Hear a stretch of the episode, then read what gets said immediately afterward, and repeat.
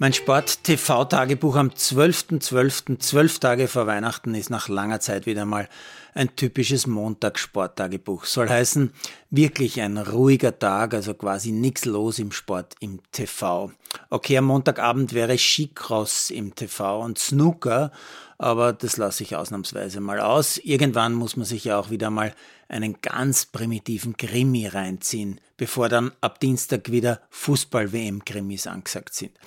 Was ich mir allerdings schon angeschaut habe, NFL, also Football. Und nein, nicht noch einmal die Giants, die habe ich am Sonntagabend zu Genüge in der sogenannten Red Zone auf der Zone äh, leiden sehen müssen. Meine Giganten sind von Philadelphia zu Zwergen degradiert worden.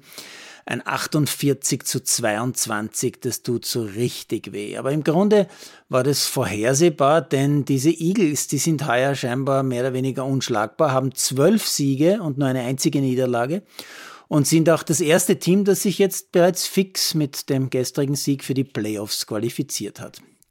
Ich habe mir heute die Wiederholung der 49ers gegen die Buccaneers angeschaut, weil ich gelesen habe, dass San Francisco einen Herrn Brady mit 35 zu 7 zerstört hat.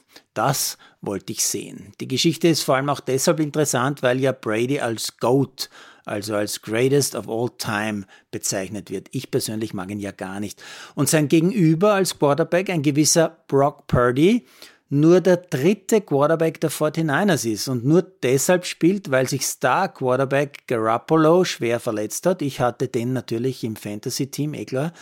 Äh, und sich dann auch noch der Ersatz-Quarterback Trey Lance ebenfalls verletzt hat. Also spielt jetzt Mr. Irrelevant. So nennt man in der NFL den als letzten gedrafteten Spieler.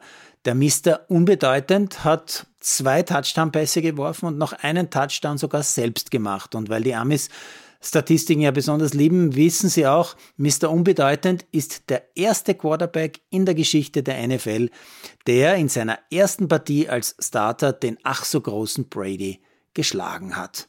Herrlich, oder? Sonst äh, kann ich nicht viel berichten, was ich berichtenswert fände. Oder soll ich berichten, dass Neymar irgendwelche Chats veröffentlicht hat? Wenn ich das Wort Chat höre, wäre ich schon aggressiv. Oder dass Frankreichs Verband Teamchef Deschamps halten will? Oder dass die englischen Spieler ihren Trainer loben? Na, zu belanglos. Da schaue ich mir lieber nochmal die Tabelle der Eishockeyliga an. Die ist nämlich wirklich schwer zu lesen, weil die Teams so unterschiedlich viele Spiele haben. Äh, aber man kann einiges an Verwirrung äh, stiften, wenn man das alles erzählt. Die Top 4 haben untereinander gespielt, soll heißen, Tabellenführer Innsbruck ist in Salzburg 1 zu 5 unter die Kufen gekommen. Trotzdem ist Innsbruck Erster mit zwei Punkten Vorsprung auf Salzburg, aber mit einem Spiel weniger als Salzburg.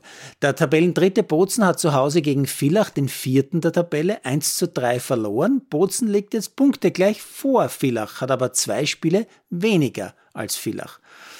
Und um wirklich noch mehr Verwirrung stiften äh, zu können, noch eine wertlose Info. Asiago ist nur Vorletzter in dieser Ligatabelle, hat aber auch fünf Spiele weniger als zum Beispiel Villach, könnte aber theoretisch auch mit fünf Siegen und daher 5 mal 3, 15 Punkten in Folge nicht an die Top 4 herankommen, weil die Südtiroler überhaupt erst 19 Punkte haben und danach erst 43 hätten. 34 natürlich, noch immer vier Siege zu wenig. Und jetzt noch ein Nachschlag in Sachen Verwirrung. Der KC hat wegen Verletzungspersonalproblemen äh, einen Spieler engagiert, und zwar einen Stürmer namens Mike Zalewski von den Graz 99ers. Bei den Grazern hat der liebe Mike aber zuletzt schon drei Wochen nicht gespielt, wohl weil er nicht gut genug war.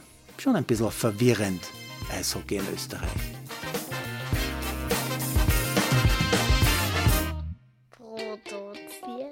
Malderino Chiesis.